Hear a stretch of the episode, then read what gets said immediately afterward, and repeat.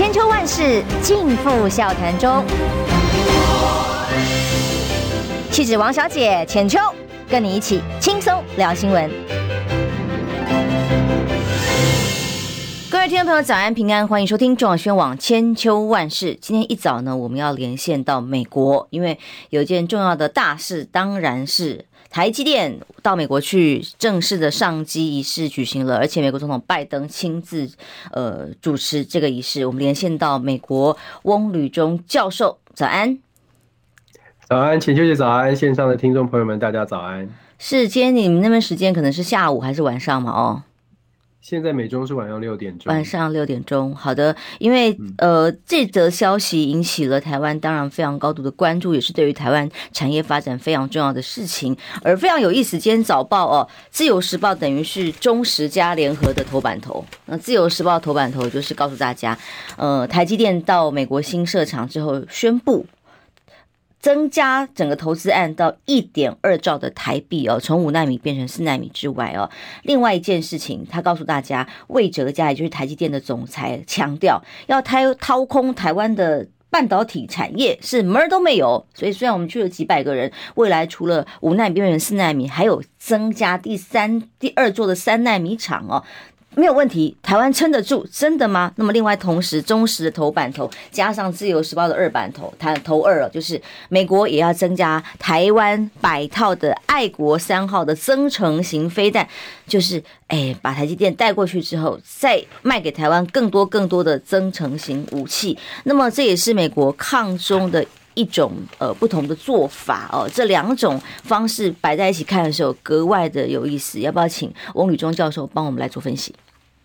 是，首先毫无疑问的，台积电这件事情啊，这个移机仪式是在今天美国的一个大事，不管是在产业界的角度，还是在政治界的角度，因为拜登总统都去，而且真的是率领了商商贸部长，然后再加上苹果的总裁都到了现场，毫无疑问的，这是一件大事。那对于美国来说，为什么这么重视呢？我们必须说，美国现在呢正在经济遇有点遇到乌云笼罩的时候，是史上最大的外外国直接直接投资案的 FDI 到达美国，而且在当地。在亚利桑那州直接就可以创造出，以建筑工人来说，就创造出两万多个工作机会，然后以长期的，也就是固定的员工，就创造出四千五百个。虽然我们不知道这四千五百个有多少个会从台湾直接去，但是这些工作机会，以及不要说。单单台积电创造的机会，还要周边的协力厂商，以及未来在当地的房地产、医疗系统、教育系统，它可以创造出对于亚利桑那、亚利桑那州来说，那真的是无限商机。对拜登当然是一个在经济上面一个很大的政策哦，所以他是可以拿出来说的。这也是为什么我们会说他呃当然很重视。那对于台湾呢？刚刚铁秋姐讲说，台湾的报纸呢，我们说正向的报道当然是可以的，也就是说，你可以强调台积电是全球的布局，可是我们大家不要忘了，它当然是全球布局，可是台积电是在我们台湾是以什么样的角色存在？它是国安，它是细盾。当你这个细盾，你考虑是细盾的时候，你就必须从国家安全的战略的角度，它是国家要防卫的这个盾牌。可是你现在做的事情是从商业的角度，我们说商人无国界，如果你从商人无国界，当然你在全球布局你会赚钱，这一点完全毫毋庸置疑哦。你在未来在美国的呃建造呃建造这个厂，你在美国生产的晶片，你可以吸引到更多美国企业在美国购买美国制造的晶片。对台积电来说，账面上的数字是会增加，是会有可能获利的。可是，在台湾算不算是掏空呢？即便是所谓这个制程，制程的最先进的留在台湾，但是它毕竟还是削弱了在台湾把它拿来当成细盾的这个。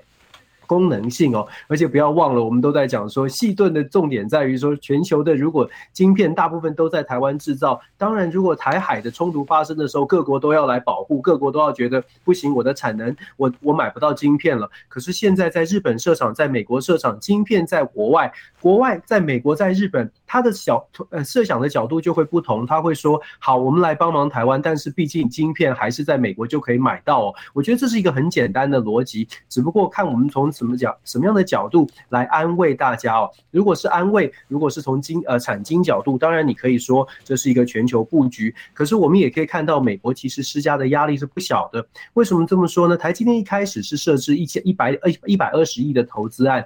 这一次现在就宣布了是四百亿，而且在制程的技术上本来是说是五纳米，现在是四纳米，而且连张忠谋董事长都自己说了，接下来在二零二四年就会是三纳米。我不知道台湾的这个台积电本身在台湾的部分还大概可以领先多少，可是这确实是一个隐忧。为什么这么说？如果你再看最近这一段这一年以来，美国的智库报告，近期就在上个月卡内基美隆国际和平论坛。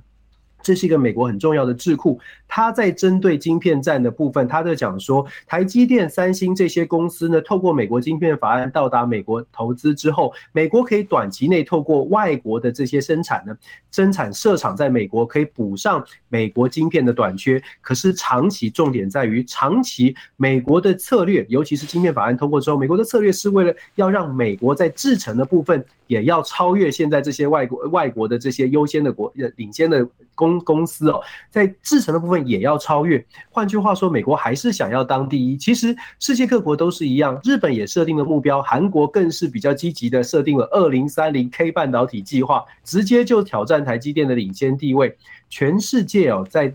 半导体产业都知道半导体很重要，全世界也都知道台积电是第一名，大家都想追上，所以我们说美国是不是重视？当然重视。台湾是不是重视？台湾如果说一方面要讲说这是护国神山，一方面又在。告诉大家，哎，这是一个财财产经的这个全球布局，其实这是相对矛盾的。我们到底要把台积电当成是一个安全的细盾，还是我们打算我们就是向全球做生意，先暂且不管国家安全？我觉得这是完全不一样的这个角度，大家可以去思考一下。当然，美国是开心的，从美国的角度，美国有晶片，美国有技术，美国。完全按照美国的安排来行事，而且甚至还可以帮助到呃美国在地的美国劳工，还有美国的亚利桑那州可能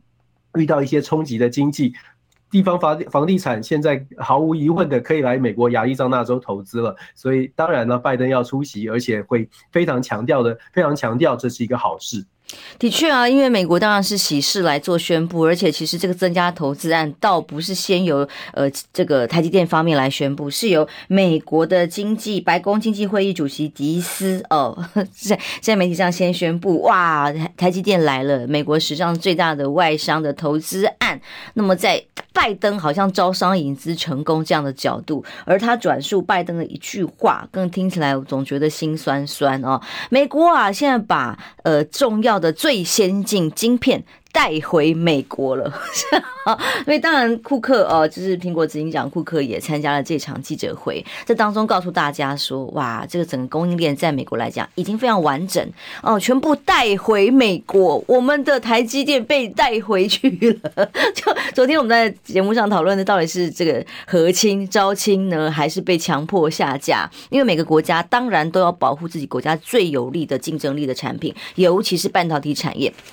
韩国哦，美国、台湾，而且我们这个厂设下去就是在 Intel 门口哦。美国当然会先优先扶持自己的本土产业企业，这个是必然应该要有的，每个国家都有的保护主义。尤其是美国保护主义现在这么强烈，结果台湾自己送上门去，然后越来越追加。一开始本来是说，哎，个补助案嗯太少了，对于。这这个企业来说帮助不大，因为成本太高。但显然现在在各种压力底下，不断追加，不断追加，一百亿变成四百亿美金，也就是台币的一点二兆。那看起来美国，呃，我看到您一篇文章在风传媒上哦，就是美国对于掌握半导体这件事情来抗中，已经是已经使出了杀手锏，甚至更进一步，还要这还有可能再进一步的掏空吗？而这也是目前民主党的策略。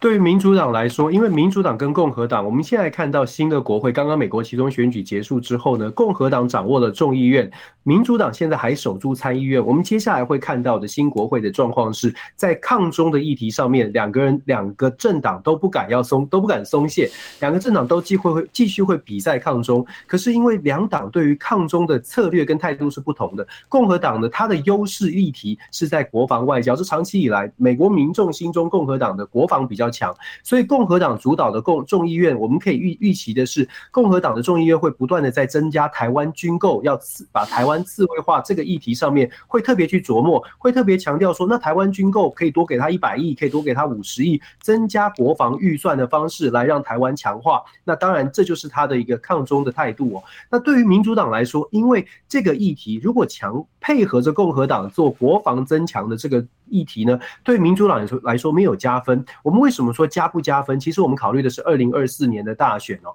美国的总统大选，事实上每一次其实各国的都是一样。总统大选当中总是有一些设定的议题，如果说中国议题在下次的总统大选当中是有效的，那么两党就要如何把中国议题变成自己的加分题，而不是扣分题。共和党强调的是国防安全牌，民主党呢现在就是抓准了晶片安全、科技战。我不要打仗，我打的是晶片战，我打的是科技战。这也是我特别在文章中也也讲到也讲到的。民主党的国会议员他现在在参议院，他不会配合着共和党讲国国防安全的部分。分，他会主导的是怎么样让科技战上面压制中国，所以我们接下来会看到民主党在国会会提出不很多的法案，是在经济上，是在科技上，怎么样让晶片不不输出到晶片相关的技术不能让中国取得，然后怎么样让更多的亚洲的晶片厂商能够到美国来设厂。所以我们说台积电呢，对美国的拜登政府来说，不仅仅是带动地方经济，带动他自己的经济的这这个政绩打经经济政绩牌，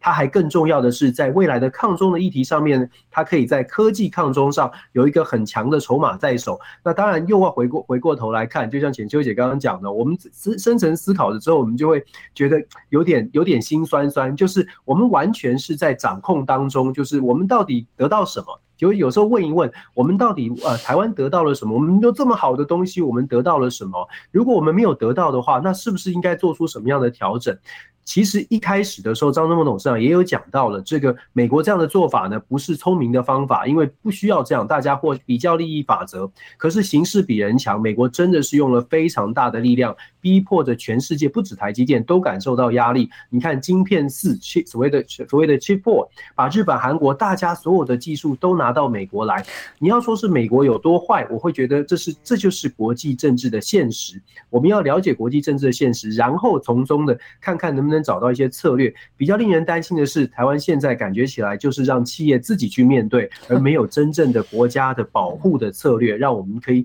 守住我们这个有这个我们自己最有力量的这个细盾。因为你文章里面写一句更让人家毛骨悚然，是说在晶片问题上，当然面对接下来二零二四美国自己内部的大选，各种利多因素需要出境哦。那么你这句话告诉大家说，恐怕美国还会要求台湾更无保留的跟美国合作。在晶片这个议题上面，更无保留是怎么样？啊、还要全部全部还要什么？因为全部给你了。现在的。现在的论述就是说，我们不会让台湾台积电的所有的东西，譬如说两奈米，或者是未来的甚至更高阶的一奈米，我们不会，我们不会把这个移到美国。但是现在是这么说。但是当美国如果美国进美国自己的，包括 Intel 也在亚利桑那州，譬如说他们在三奈米也进有也有了进展了，他们在两奈米也有了进展了。我们就光是以台积电自己的所谓的全球布局或者是商业竞争来说，如果在这个地方被追上了，那是不是最先进的也也得在当地才能够？在进步的竞争呢？其实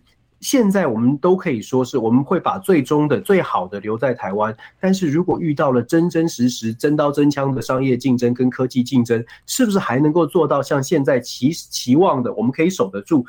有没有办法守得住？在这样的市场，在这样的压力之下，我会觉得，嗯，那有很多的考验哦。所以，所以我会我会抱持这样的怀疑。当然，我们。我们相信台积电是希望的，是期待的。就像我们一开始也觉得台积电只是一百二十亿，只是被迫的必须要设一个厂。可是形势比人强，为什么现在会变四百亿？为什么现在会说要四纳米开始，而不是五纳米开始？这些都是背后有很大的压力。所以这个压力能不能挺住，不是只是靠企业，要看整个国家有没有策略。没有策略，你就叫台积电去挺，就算是我们的张忠谋总裁也很难挺的。因为最近有一本书很红，叫《晶片战争》嘛。那这本书里头的作者哦，就是 Miller，是美国的呃大学教授。那么他同时在帮美国智库做一些研究的时候呢，公开的讲啊，他表达美国政府应该要硬起来哦，让台湾已经还有一些比较更重要的先进技术还留在母国，还留在台湾呐，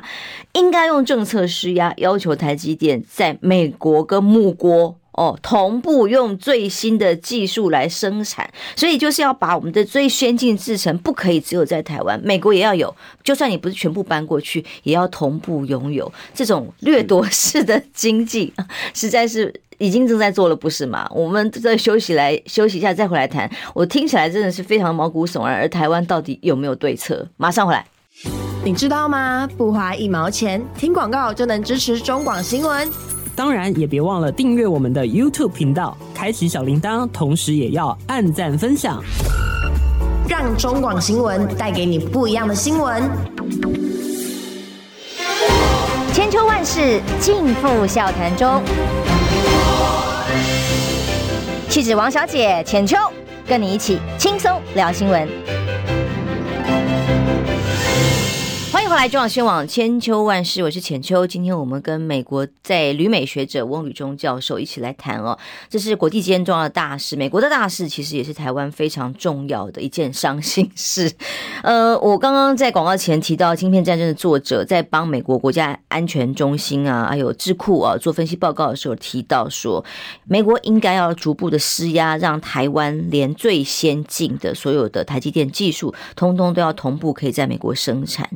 他在接受媒体访问的时候，甚至进一步说，其实这个就是美国目前最想做的事情，但是不好意思说哦。但是目前，其实在我相信台积电为什么会要求，呃，会愿意这样不断的加码下去？本来公开在各种受访的这个场合里面，都是表达，其实到美国去投资是不划算的生意。包括人力的成本呐、啊，各种的税务啊，还有条件啊、环境啊，可是最后去的结果不但上机而已，还要不断增加三纳米啊、四纳米啊，然后还要再增加投资。其实这不就是美国已经逐步的朝这个方向在施压了吗？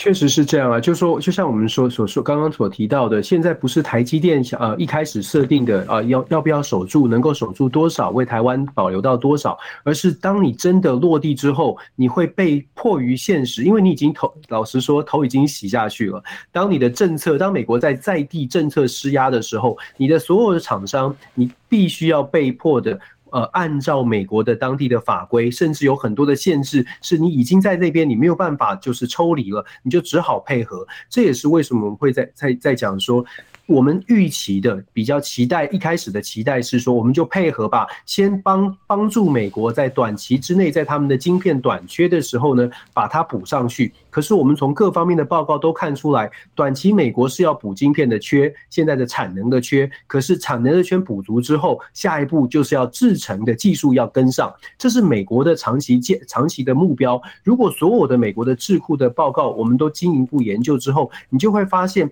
把台积电的厂搬过去之后，下一步就必须要配合美国的政策方针。这是为什么我们会特别讲说，我们不能够总是要求我们的台积电、我们的晶片的厂商自己去想办法面对美国的这些呃这些政治的政策哦，应该是有一个全国的国家级的安全战略。我刚刚特别讲到说。如果说我们把台积电视为护国神山，它不会是一个产业的策策略而已，它必须是一个国家安全的策略。从产业，你可以说全球布局；从国安不行，你就是这个盾牌挡在家里，就是挡在家里，而且你只能想办法让这个盾牌加厚，而不是把盾牌分散。这是一个完全不同的概念。这也是为什么当我们在媒体上看到。台积电会告诉大家说，不会的，我们会守住我们的利益。他确实他会这样想，但是他能不能够做得到才是问题。刚刚浅秋姐讲那本书，在美国也确实很多的讨论，而且重要的是，很多的美国的国会议员真的是认为，就是个这种论论述哦，可以啊，我们跟台湾做朋友，台积电你可以，你可以有两纳米，两纳米，你可以有一纳米，可是。你的两奈米厂这边也要有一座，你的一奈米厂这里也要有一座，那才是美国的长期发展的期待哦。那问题是我们能不能符合期待？不符合期待的时候，我会还会很顺利吗？会不会有压力？这些都是我们大家都必须要真的要进一步去思考。这不是说好像你是哪一种政党哪一种颜色，这是台湾利益。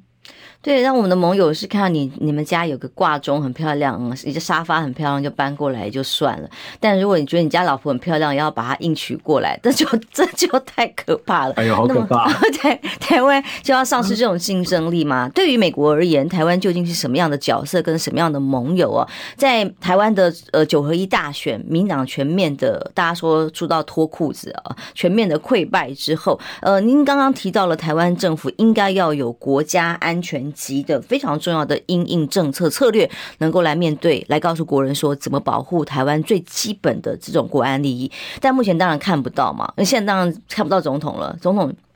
先前看到都是在大选，大选一结束，今天民党中常会、行动中常会在嘉义召开，讨论的是什么？嘉义市要选举 啊，要补选，要帮嘉义市来做辅选。可是民党内现在忙着在检讨、找战犯，那这个战犯只要不是蔡英文都好哦。内部正在讨论当中。但是美国上上上次您到回到台湾来的时候，曾经讨论了很多美国对于下一届二零二四台湾领导人呃总统候选人可能人选的各种。这个分析，呃，甚至有 priority 的排序。那么这次大选之后，您观察美国对于台湾有什么样的这个观点上或角度上会有做调整或改变吗？或者是在后蔡英文时代，美国又怎么看待民党政府？美国目前对于台湾的观察，尤其是对于台湾政局的判断呢，事实上还是受到的资讯是有一点偏颇的。所以在这一次的其中，也就是刚刚过的这个地方选举，美国还是有不少人觉得非常意外，甚至媒体呢还是用所谓的这个呃。可能是亲近中国的政党获胜这样的一个标题还是有的。那为什么会出现这样的状况呢？就像我说的，其实资讯是挺不对称的。那美国到底接下来会怎么来看待二零二二年到二零二四年？尤其二零二四是非常重要。我们可以是分两个层次，第一个就行政，就是行政行政的部门，也就是白宫现在的拜拜登的政府；另外一个就是立法部门，这两个层次会不同。行政的部门呢，其实它会考量的是整个美中的大事。我们看到拜习会之后，其实有稍稍的出现。美中关系有点降温，这个降温呢是慢慢的回到常态式的斗而不破，所以拜登的行政部门他会希望看到的，他知道他接下来应应对的是最后两年的蔡英文总统的任期哦，所以他会对于台湾做出比较多的要求，是尽可能要台湾低调的在两岸关系上不要去做太多的竞争，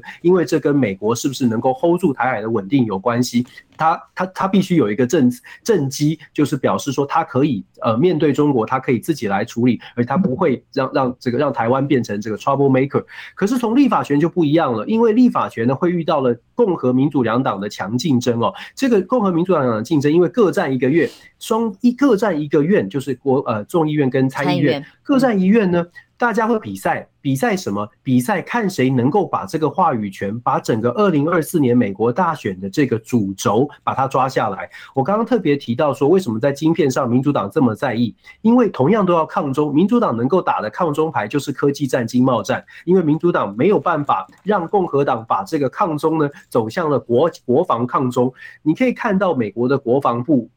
曾经发出了很多的讯号，都跟行政部门有点有点冲突哦。尤其在乌俄战争的过程当中，很多时候参谋总参谋联席会议主席的 Mark Miley 或者是国防部长，其实都跟拜登政府的这个行政官员、外交部门呢有一点点不一样的意见。他其实反映出来的是。包括了美国的国家，也就是说国防部门或者是军方，其实比较还是呃共和党为主哦，也就是共和党还是有优势。换句话说，共和党一定会非常努力的在抗中上面呢，采取的是国家安全、国防的路线上面要非常的强化。那在这样的情况之下，共和党会看怎么样看待台湾的接下来的路线，就看台湾是不是能够配合美国，真的变成刺猬。我们。讲再讲直白一点，台湾到底能不能在接下来两年恢复征兵？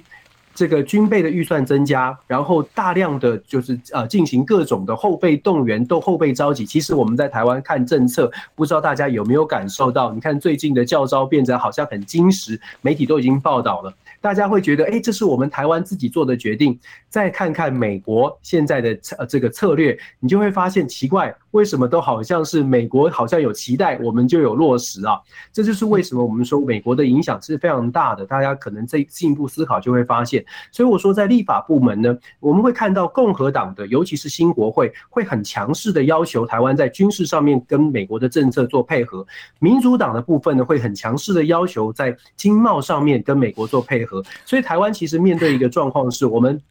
我们没有我们没有办法不跟美国走，只是说我们不在这样的情况之下，呃，这个美国会看到，会想要看到这两年蔡英文总统带领的这个民进党政府展现更多的诚意。过去的六年，因为我们的执政党一直都走所谓的亲美抗中路线，所以给了美国很多的承诺，包括这六年来其实都在讲我们的军备要扩张，我们都在讲军备预算要增加。但是美国政府其实看了六年哦，也觉得口惠而实不至，说了很多没有做到。这也是为什么我们会说，其实在这一次的其中选举之后，美国。对华府的风向有一点点转变，开始变成犹犹豫了。因为蔡英文总统呢，他不管在台湾的评价是如何，在美国华府看待他，会觉得他是一个务实的，至少没有出乱子。不，我我强调，不管台湾如何看待，在美国华府认为他是一个务实，而且他是有国际观的。问题是，所谓的有国际观，那是对比出来的。目前看美国看待现在呃民进党可能的这个参选的人选。美国没有太大的信心，主要是因为国际观跟过去跟美国的接呃接触其实是非常有限，所以美国在观望，而且美国也在好奇的是，民党政府到底说了这么多要配合扩张军备，说了这么多要把台湾的自我国防意识提升，到底有没有做到？尤其共和党会很在意啊，共和党会觉得共和党在军事上面是很是要玩真的，他看到民进党是说的多没有玩真的，其实已经有很多的抱怨。那在民主党的部分呢，就看。呃，我们的这个真的是半导体产业要有多大多大的配合了？那这个这个时候，我们也必须说，因为九合一的选举的结束，让美国的华呃华盛顿这边也在去也会去观察，二零二四会不会出现什么样的变化？会不会有一些有新的局面出现？尤其是在台湾的所。在美国认认定的所谓的红统政党或者是亲中政党，诶，会不会得到民众的支持呢？会不会出现什么样的人，好，好像可以在所谓的和中有美这个路线上也变成是可可以信赖的？所以现在在新的国，尤其是新的国会、新的局面，会有一个。呃，我们说空呃会有一个探索期吧。这个探索期呢，美国会非常想要知道，除了民进党之外，有没有其他的政党，有没有其他的政治人物是有可能未来会带领台湾，是有可能是可以合作的对象。所以接下来这两年会很关键，就是其实不到两年，一年的时间会变得很关键。两个政党现在对美国来说都是，我可以说是现在是稍微执政党是可能稍微有一点点优势。但是呢，这个落差就是在执政党跟在野党在美国心中的落差已经变成非常接近了。嗯，因为过去美国媒体形容就国民党一直只要是他的候选人，一定是用 pro China，一定是亲中。那么再怎么跟他们解释啊，也解释不过这个呃。标签就是给你贴在这里，呃，但是是或不是，其实本来也应该是由自己的政党来做论述。但是美国媒体已经有先入为主，而他又要抗中的时候，就一定往这个方向来打。那重点就在于说，好吧，那如果说像教授讲的，美国的官方也许对于呃蔡英文总统不见得民党这么有信心呃下去了。那所以呢，包括民党内可能的人选，哈赖清德，现在到底要不要出来当选党主席，好像还没有最后确定，还在这个。等待人家抬轿子的概念呢？那么郑文灿呃，英文论文案，美国重视吗？就是对于像这样一个论文诚信的问题，那本来也是在上次您的名单里面排在 number one 的顺序的其中一位嘛。那么现在这一次有什么改变吗？啊，或者是在野党里头，当时你提到几个可能被呃评估的人选，美国想要支持人选，那不就是侯友谊相关几个人？怎么看呢？现在美国还是非常高度的有兴趣，对于可能的二零二四的人选，在台湾大家会每天都吵在所谓的论文事件哦，这个这个抄袭啊，全面彻查等等，这个对美国来说一点意义意义都没有，不重要，就美国。完全不重要，不重要的原因不是因为他们觉得抄袭这件事情是很小的，不是，不重要的原因是因为那毕竟是外国的外国的事情，外国的政治人物好或不好跟我们没没有关系，重点是你选出来了之后，我再来考虑说我要怎么样重新认识你哦。所以对于论文案这。包括了之呃，我们在台湾其实很多人都在吵的所谓的蔡英文总统论文案，其实都是一样，都有一个同样的状况，就是我们会觉得，哎，我们要告诉美国，我们要告诉美国，这个人抄袭，这个人怎样道德如何如何。其实如果你换过来，在美国人的角度想，你会觉得这件事情，你先这个人先选上再说吧。如果选上了，我们再来想，而且选上了，如果他有一些小辫子，也不是什么不好的事，对我们的利益 是。所以其实。真的，我们有的时候换位思考之后，你就会发现这个差距，这个落差是很大的。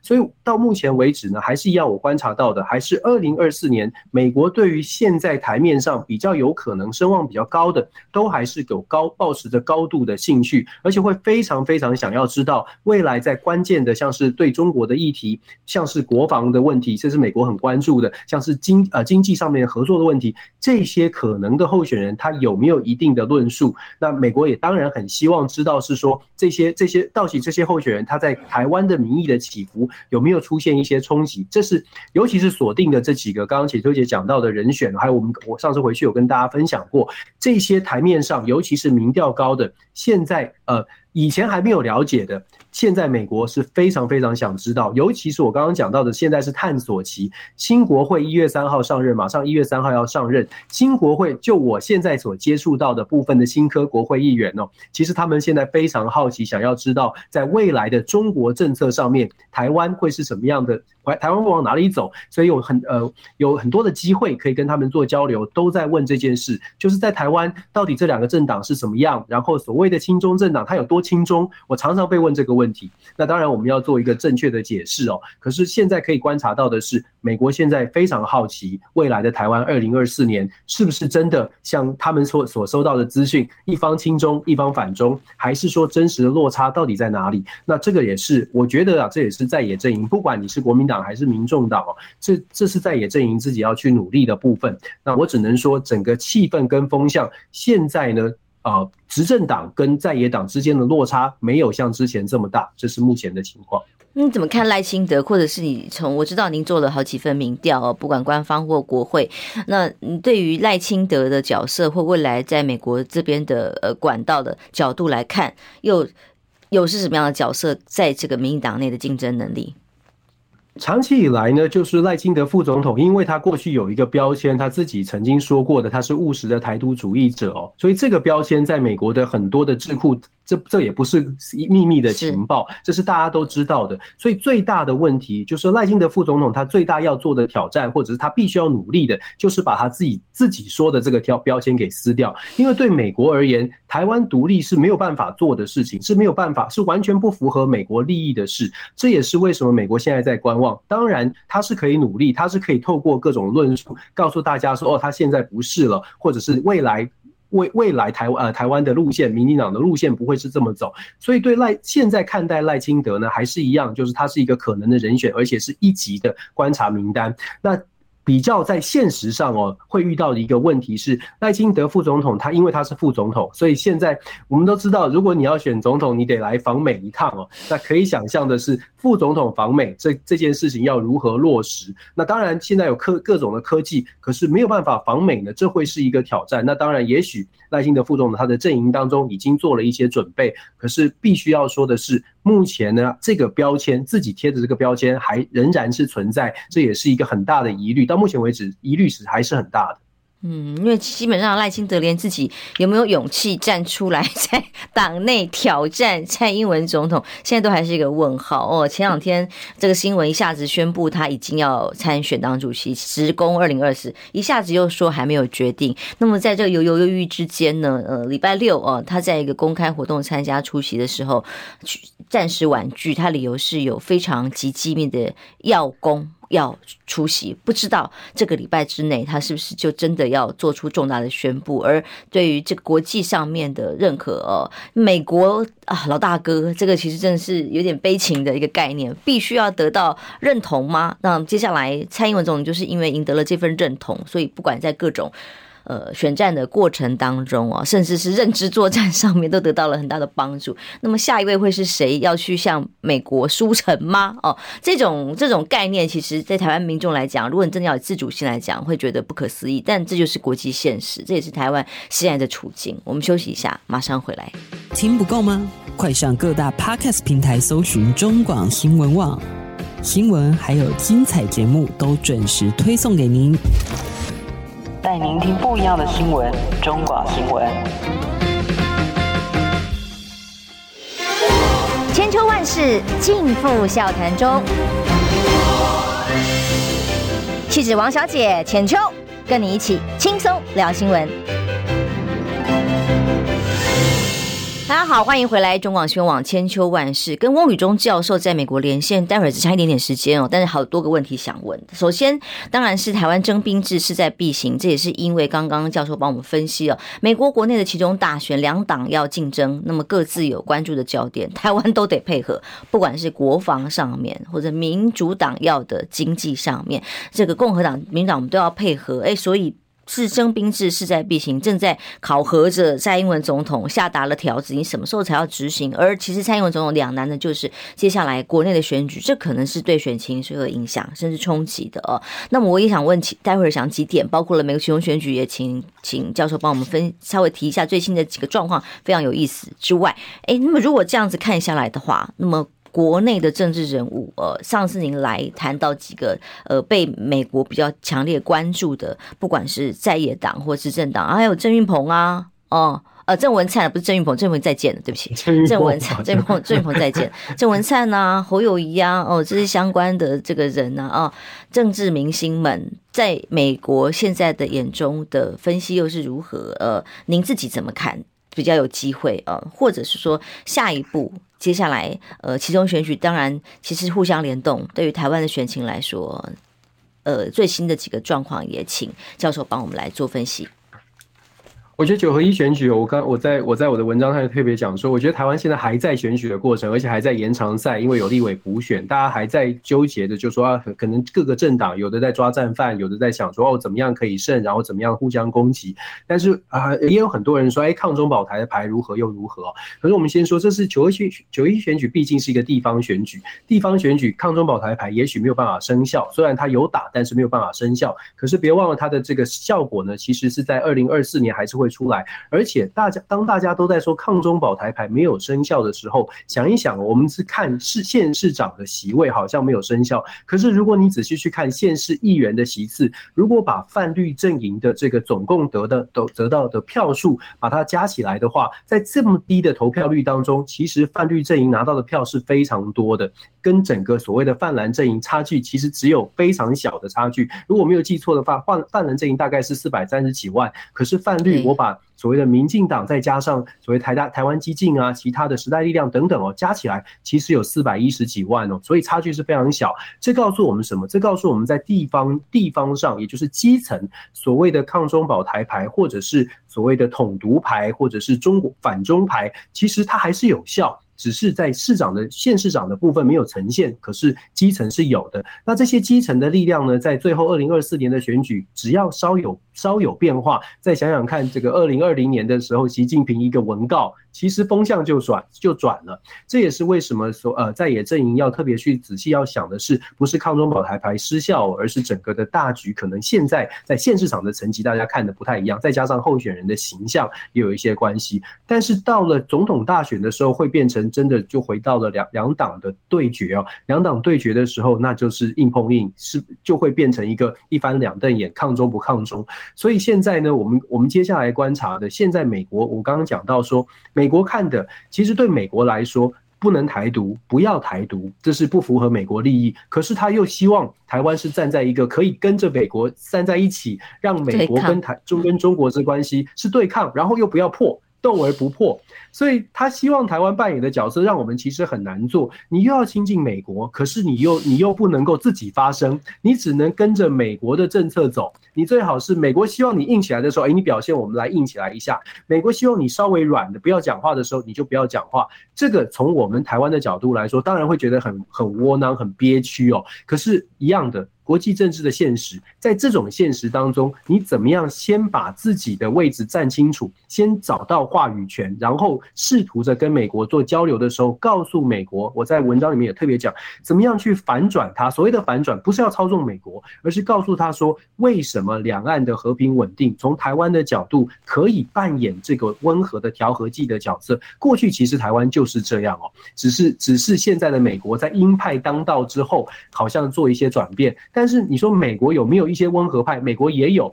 反而这些温和派呢，找不到支撑的力量。我曾经就有遇到美国的国会议员是属于温和派的，他就有私下讲说，台湾都没有声音，台湾都没有不同的声音。我们我们如果说台，我们如果说呃说我们现在要温和，对中国要稍微的调整步伐。我们的共和党的竞争者或者是比激进派就会说，台湾都不说话，台湾都想要对抗，为什么你 为什么你不支持？我真实听到这样的说法，所以当然你可以说他是少数，你也可以说。这个是这个只是这个呃呃不不重要的，可是如果你听到这样的声音，其实你就可以去反思，在美国确实是出现这种比较矛盾的状况，就是美国也有很多人考量到经济，过去的民主党为什么不想抗中，就是因为经济的问题。美国有很多人他考量到经济，考量到跟中国之间的交往，美中之间的贸易总额达到五六千亿耶。这不是这不是小数字，对于美国的经济来说，很多的美国人其实根本不在乎抗不抗中、保不保台，他在乎的是我在沃尔玛里面能不能买到便宜的中国货品哦。所以从这种角度，你去你去思考，就可以了解为什么会有很多的美国人其实潜意识希望，其实希望的是有什么方式让我们不要继续走这么极端的路线。当然要竞争，当然是美中是竞争，可是不要这么的激烈。这这这也是为什么我会特别强调，当我自己去。接触之后，我会发现，当台湾有办法跟美国说上话，而且表达出，诶，台湾其实希望可以温和，台湾其实我们没有要所谓的急统，可是我们也不会，我们也我们不会跟美国站在对立面，可是我们也不希望台湾变成马前卒。这种声音是必须要让美国了解的。我们当然要，我们自己会守护自己，可是在此同时，你也不要一直逼我往前走。不要一直逼我去戳对方那只大熊，所以其实台湾的声音，我一直说台湾的声音很重要。如果继续接下来二零二四年之后的执政党仍然是没有声音的，仍然是完全百依百顺的，这会出现一个状况，就是美国的激进派也会继续很大声的说，台湾说好啊，台湾说要当这个要当我们的急先锋，我们就继续努力的帮助台湾，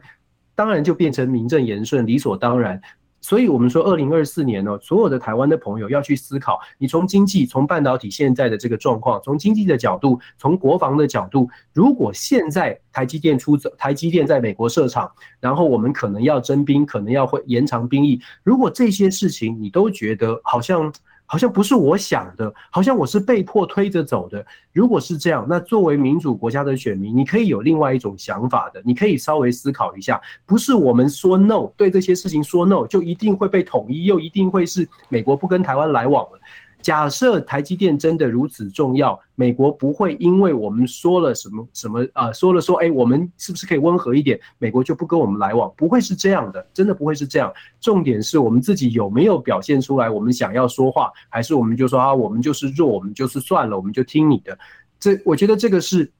心态上选民要去做调整，然后当然整个呃政治人物可能也要更多一点的担当哦，就是。不是只是亲美，你要有自己的，你要有自己的想法。显然，在野党目前还没有一位领袖足以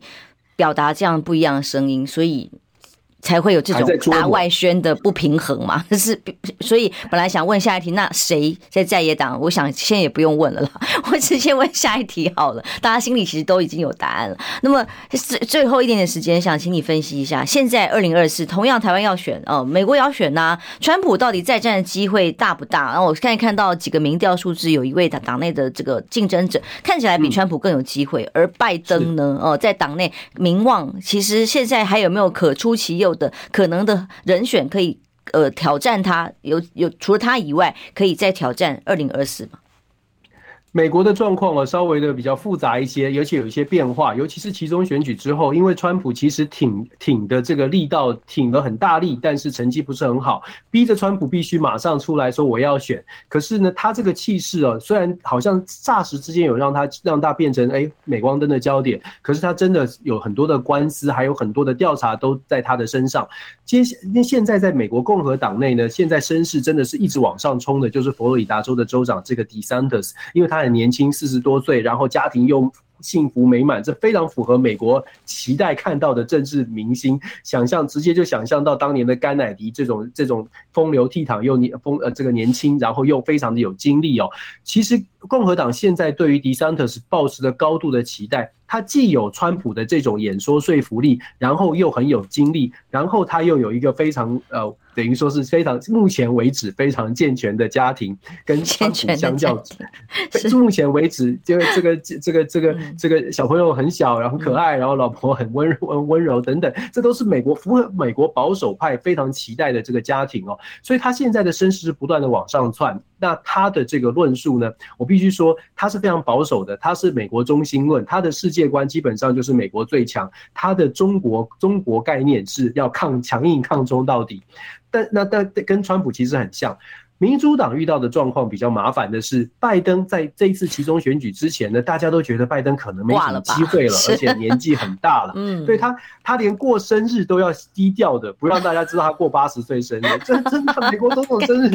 没没那么憋屈过，是因为庆祝八十岁会让人家提醒大家说他真的已经八十岁了，所以他连过生日十一月二十都很低调的庆祝哦。那拜登总统遇到的状况是摆摆明了，他做完这一任他就八十二了。